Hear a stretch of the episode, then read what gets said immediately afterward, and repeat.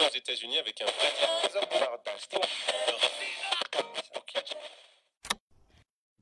Hello，各位听众朋友们，大家好，欢迎收听《零食生活》，我是主播拉风。我是 ella 的代班 Rainbow。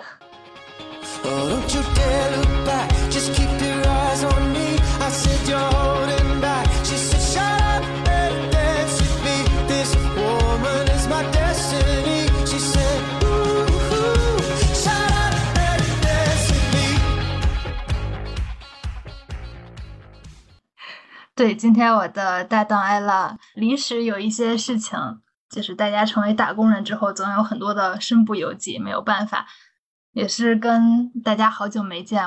那今天想和大家聊一个最近比较火的词儿，叫做 City Work。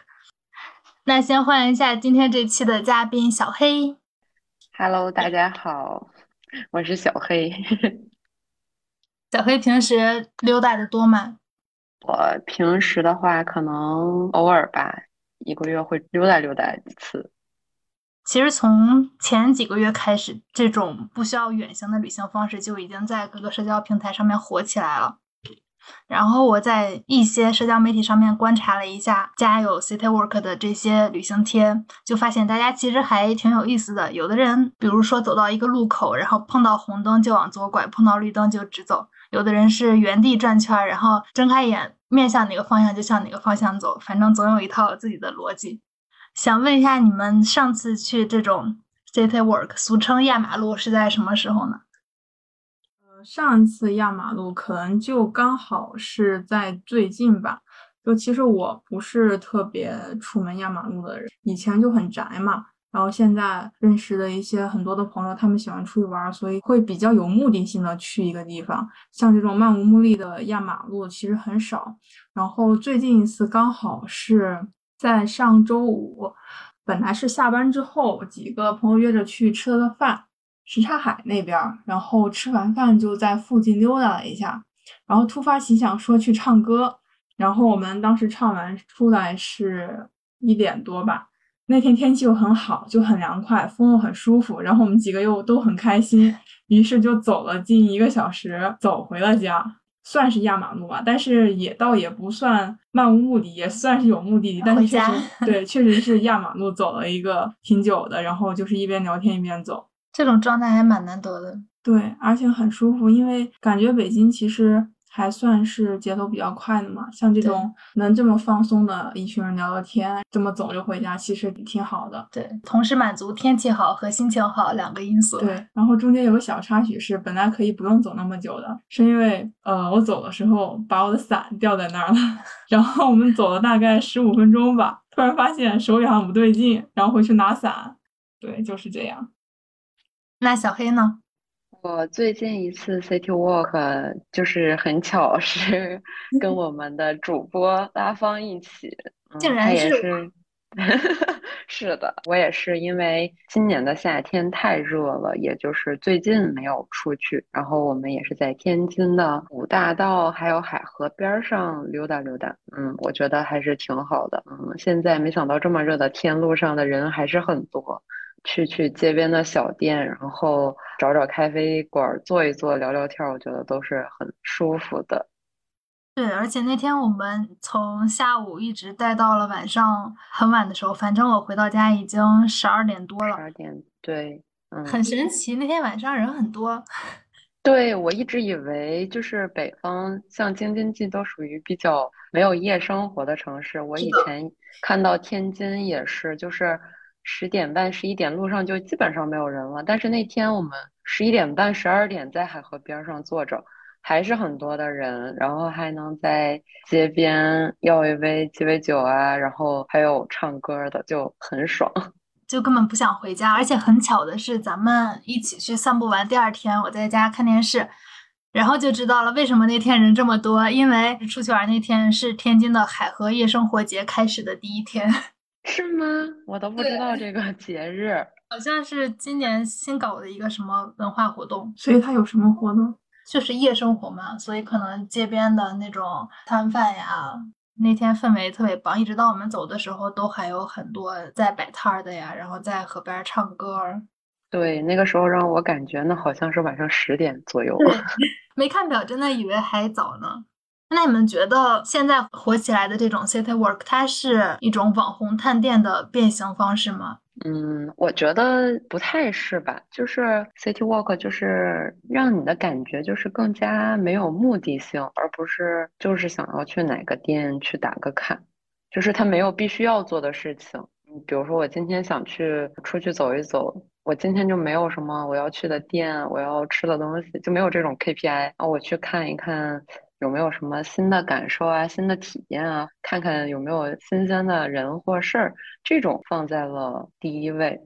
就像小黑说的，你如果是探店的话，你可能会有一个规定的路线、规定的地点，嗯，然后你必须要去哪儿，然后做什么。其实你一些东西都是你预先计划好。假设他是一些探店博主之类的，他可能还得想清楚、规划清楚他要吃什么、说什么或者拍什么类型的视频。嗯，我觉得所有东西都在规划之中的。但是 city walk 可能就是更偏向于不确定性和随机性，就像你之前说的，我就是闭着眼睛转一圈，我可能转到哪个方向，我就走过去了，不确定性更大。我觉得像这种的话，反而趣味性会更高一些啊。当然也不能这么说，看你偏向于什么方面吧。但是我觉得至少会发现一些可能意料之外的东西。那我觉得咱们几个理解还挺一致的。就确实，网上会有一些所谓的 city work 推荐路线，告诉你要先去哪儿，再去哪儿，沿路会碰见一些什么样的小店，可能也挺有意思的。但是可能很多一部分人会更喜欢说，我不知道我将要遇到什么，不知道要去哪儿那种未知性的浪漫吧。其实还有一种社会学的解读，他会说 city work 是一种当代青年的田野调查，在。这个行走的过程中，可以亲自去沉浸式的感受这个城市，感受街道的变迁，包括感受文化现象以及探索自我。有一个社会学家，他叫向彪，他提出过一个概念，叫做“附近的消失”。其实就是说，我们现在在这个网络特别发达的环境下面，每个人都在关注世界大事，都可以看到很多发生在千里之外的事情，看到这个世界上不同地方的人在做什么，但是。大家却更加不了解，或者是不愿意去了解身边人、身边的这个城市发生了什么，身边的朋友、家人在做什么，自己所处的那一条街正在发生着什么样的变化。所以，我觉得 City Work 这种形式的兴起吧，其实是让大家能够重新有机会去了解到我的身边正在发生什么事情。是，嗯，你们平时出去旅游的话，就是到一个新的城市，作为一名游客。你们会喜欢哪种旅游方式呢？是去打卡一些景点呀，还是说也会选择这种没有不太有目的性的旅游？就是我的话比较随意的，就是没有固定的行程安排，但是就是大体上会去看一下，然后其余的时间就是随意安排，吃个饭溜达溜达，就是不会有特别固定的，一定要走到哪里，然后一定要去看哪儿。不会有太城市化的这种安排，我一般就是比较随意的类型。听起来还挺舒适的，我觉得你这种其实算相结合的一个方式吧。是因为我感觉就是出去玩嘛，本来就是属于一个逃离当下的状态，就是放松。你把自己排排的那么满，我就觉得没有起到这个效果。你觉得呢，Rainbow？我以前可能的规划会比较很明确、很清晰。可能把时间设置也会比较固定，就是我后来会觉得会有点累，就是它其实丧失了旅行本来的一种放松的意义。而现在的话，就是我依然会做规划，就是因为我去到一个陌生的城市，那我肯定首先得有一个大概的对了解，大概的知道它是一个什么样的情况，然后它都有一些哪些我感兴趣的地方。但是在这个规划之上，我现在更愿意把时间放的不那么紧张，不是说我早上八点钟起床，我需要在十点钟到这个地方，我就必须要这么做。如果我八点钟醒了，我可以起床，那我就去；如果我八点钟醒不了，那么可以放弃其中的某一个地方，更偏向于放松，然后在有规划的行程中，然后合理安排。嗯，其实我自己也是一个会做攻略的人，并且我现在也依然会做攻略，但是感觉跟以前相比，可能会少了一份执念。就比如我一天的行程写了很多个地方，但是我当天没有去完，我也不会觉得遗憾，或者说我当天突然不想去了，那我就随便走走。对我也是这种，我会做，但是我可以选择性的去。你说这是成熟了还是老了？我觉得是 体力不够。我觉得是更贴近于旅行本来的意义吧。哎，这么解释其实还突然有一种就是很释然，对吧？对，其实你本来就是为了开心和放松嘛，那么为什么一定要把自己逼得那么紧呢？我前段时间不是去延吉了吗？嗯，然后延吉有一个早市，他们早上八点多就关门，然后关门呀，啊，关门。然后 打扰我当时很好奇，就问了一下，说早上五点钟就开门了。哇然后，但它里面有很多好吃的，并且是延吉当地的一个比较特色的，然后也比较正宗的。当地人活得好健康啊。嗯，然后我的朋友就很想去这个早市，其实我也挺感兴趣的，但是因为它太早关了嘛，然后我朋友就说定一个闹钟，说明天要六点钟起床。第二天早上六点钟闹钟响了之后，我压根没有被闹钟吵醒。然后他虽然醒了，但是他看我没去，他自己也不想去，于是我们俩就睡过去了，就没有去这个早市。就以前可能就真的会很执念的说，如果想去，那我必须要六点钟起床。嗯那么现在就是，我觉得六点钟我可以起就起，不能起，我觉得这个东西也可以放弃。对，有点遗憾，下次再去嘛。虽然说下次也不一定会去。但是就像你们俩说的，舒服开心的方式就是一场好的旅行，对呀可能更接近旅行的本质。对呀、嗯，就是前几天我们也有看到网上会有一个引起热议的事件，就是景区修围墙这个事情。比如说云南的梅里雪山，然后九龙瀑布群，还有黄河的壶口瀑布这些景区，它都开始在修建一个高高的围墙，只能通过买票才能进去。然后想问一下拉芳，你觉得这个事情你是怎么看的？啊，我觉得这个事情简直就是在搞笑。作为不管是不是游客还是当地居民，肯定都会觉得这是一种把公共怎么怎么讲，对公共资源给资本化的一种方式吧。但是这些自然美景其实是属于大家的，而且我觉得这种修围栏的方式特别的冷漠，你只有花了钱买了门票，然后你才能进去玩儿，就把旅游这个事情或者是看美景这个事情变得特别的没有情感。对，我也觉得，就是如果说你是一些人工造就的，或者你需要维护，你可能通过景区的门票收一些费用，然后进行后期的养护，或者是维护，或者是一些修缮，我觉得是 OK 的，这其实可以理解。但是像瀑布也好，雪山也好，这些其实就是一些自然景观，它就是让大家就是可以直观的看到的，也不是私有化的东西。就这个事儿，我就想到上个周末的时候和小黑出去玩儿，我们在天津海河那边溜达了很久。当时也是在讨论说，哎，天津文旅局还挺赶的呀，因为毕竟也是海河，但是它两岸甚至连围栏什么的低的围栏都没有修，大家就完全可以进去去摸到水或者去趟趟水。然后我们还坐在那个河边，在那儿坐着，稍微一个风啊，小浪过来，就是会把鞋打湿那种。感觉特别的美好，特别的贴近自然。虽然这种现象确实会存在一定的安全风险，我们也在说，万一真的有人喝大了或者心情不好，就是跳河 怎么办？但是我觉得，作为天津市民或者到海河边的每一个人，肯定会非常的感谢这种开放的海河，属于每一个人的海河。我觉得这种管理方法还是挺美好的。是的，就是还是给大家一些可以随意接触到这些自然的东西的机会吧。而且天津的海河冬天还有很多大爷去冬泳，就 是对，就是那个以是真的可以跳下去是吗？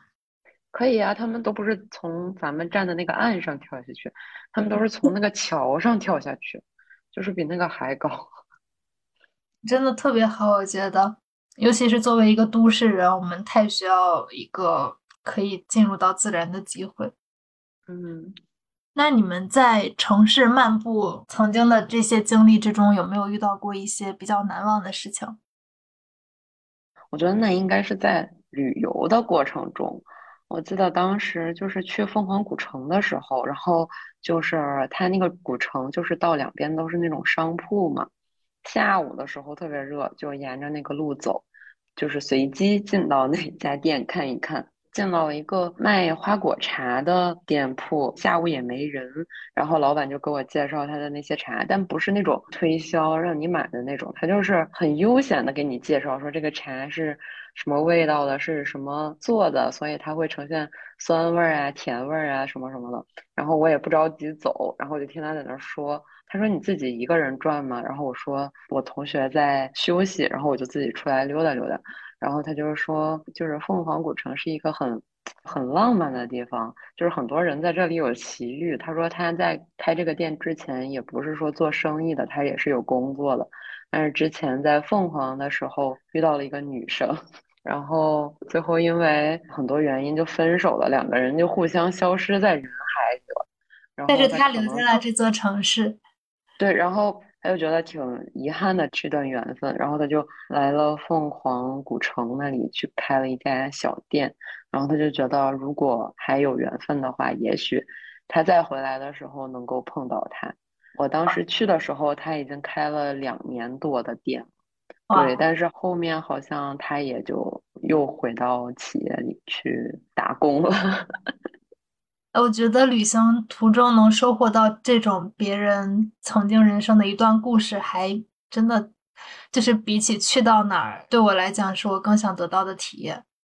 因为每个人都不一样嘛，可能你觉得在自己身上完全不会发生的事情，真的有人经历过，你就觉得很奇妙。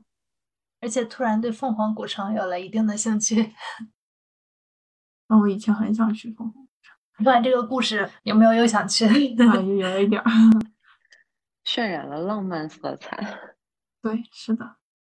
我刚刚突然想到了一个，大概是去年过年的时候吧，然后突发奇想，想去骑自行车去天安门前绕一嗯圈。我就下班之后吃了个饭，约了我一个朋友，然后就去骑了一个自行车，从天安门东到西吧。完了之后，再从天安门一路骑回了我自己家，然后大概骑了得有一个多小时。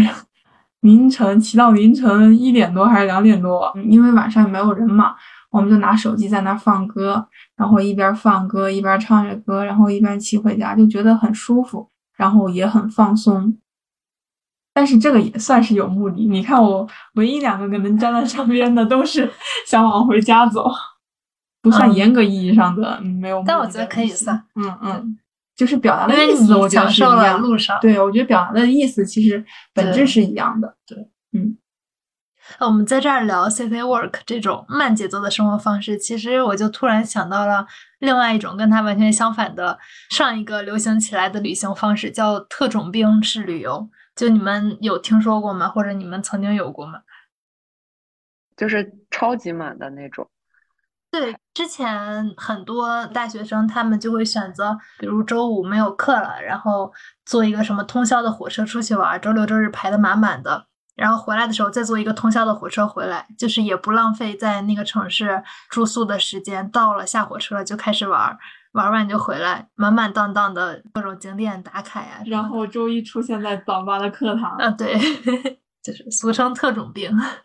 我觉得以我以前的经历可能还行，像我现在，我觉得身体可能也没有那么好，然后也没有那么多精力，并且我现在的旅行方式和旅行思维也开始转变，我更偏向于放松，所以我倒是不会说再做那样的旅行，而且我这个人其实比较比较封闭，我不是 特别受外界新事物的影响。所以说，其实一些流行的词语或者是一些流行的方式，并不会说对我本人产生特别多的影响。我可能更偏向于自己喜欢的生活方式，或者是自己的节奏来做某些事情。嗯，但是确实也是像你说的有一个时间线，可能我们都曾经特种兵过。我不会说 坐了一晚上的车，然后第二天出现在早班的课堂。我真的有 过，我还二十一个小时的站票，大学的时候，我不能接受，我然后我到了就去会死掉。但是是因为买错票了，是因为愚蠢，并不是因为真的想这样。小黑呢？我觉得也跟就是上大学的时候，大家经历跟想要看更多的东西的这种欲望有关系吧。可能我们现在一个是体力可能没有那个时候的好，熬一晚上夜还能去上早八的课。现在可能就觉得精力跟这个时间就是平衡一下，我时间短没有那么多精力，就稍微少看两个。如果时间长一些，那就可以慢慢的多看几个景点。我觉得是跟自己的状态有关系的。可能嗯相比于大学的时候，我们都会感觉到自己稳重了一些，可以这么说吗？哎，我突然发现昨天说的对，可能是因为大学的时候就是精力会比较足，因为工作是其实对心理还是会比较多影响，然后也会有压力啊，或者是呃没有那么放松嘛，所以更多的想通过旅游去放松，因为我觉得心态和需求变了吧，所以可能会更加慢下来。以前可能像小黑说的，我想去看一看外面的世界，可能我想在有限的时间里面多看一些东西，可能就会嗯排的比较满。对，就真的有人做了一个算是社会研究吧，就是在看到底是谁在特种兵，到底是谁在这个城市漫步，然后他们就发现，基本大学生都是在这个特种兵旅行的范畴之内，然后像一些已经毕业，尤其是已经工作的成年人来说，大家可能更想静静，更想选择一个不那么消耗体力的方式，所以他们就会去 city work。确实是跟年纪有一定的关系，而且大学生阶段，嗯，十几二十岁，可能旅游给他们带来的那种兴奋感、那种激动和满足感是会压过你旅途的劳累的。但是作为一个见多识广的，也也不能这么说，就是作为一个成年打工人，可能我们就是会用一个更节约体力的方式去进行周边的探索，我觉得都挺好的。对，今年就是北京非常热嘛，感觉很多行为都被限制了。我觉得现在的北方开始有点点往南方的闷热发展了，为数不多的一些玩的形式更被限制了。就今年过到了七月，我已经有好几天觉得我在下午六点前没有办法出房间门，真的是出去我就觉得啊，我要死了。对，就很晒又很热，所以你们夏天有没有什么好的玩的方式推荐的？我对这种极端的这种热的天气，我也不太能受得了，就是顶着烈日出去的那种。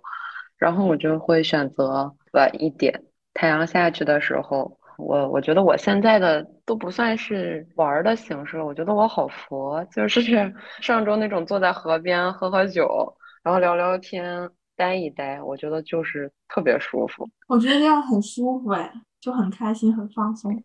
而且我觉得能有几个能聊天的朋友，然后，啊、有时间坐上这么半个小时、一个小时，我觉得这一周都疲惫都可以清除一下的那种。对，也是一个充电的方式。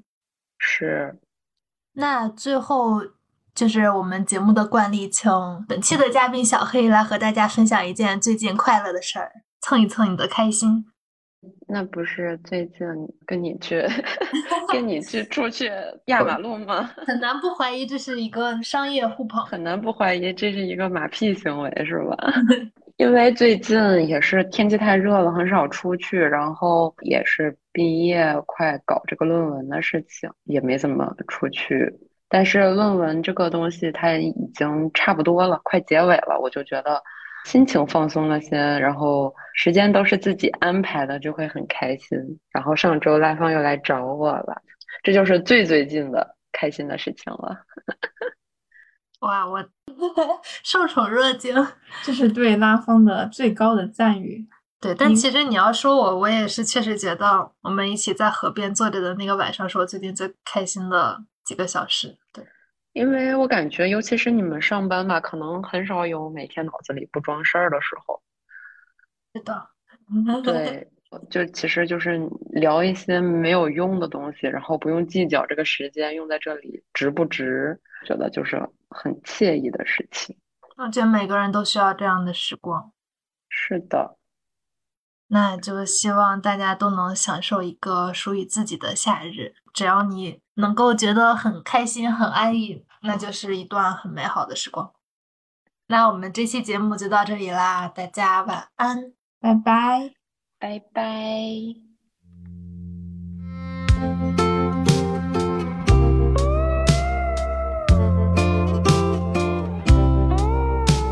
想到的是沙漠。从无线路的正确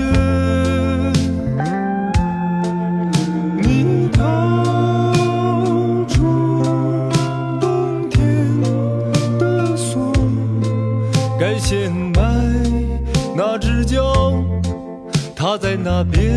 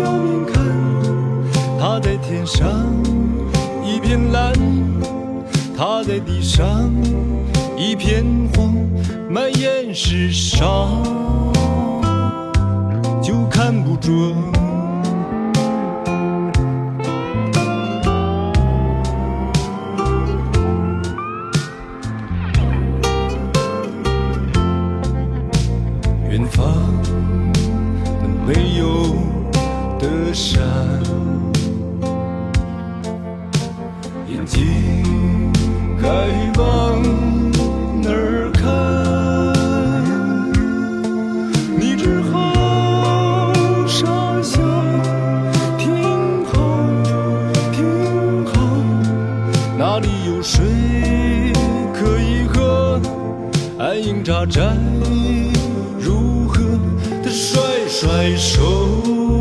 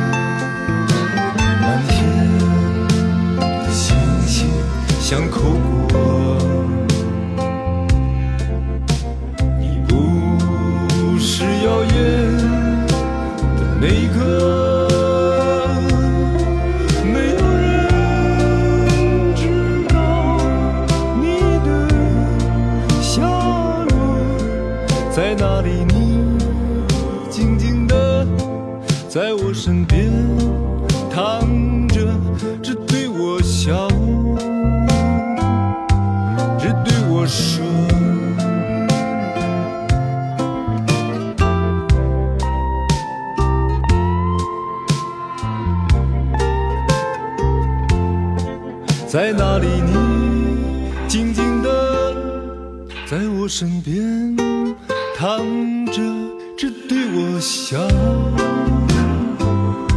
只对我说只对我笑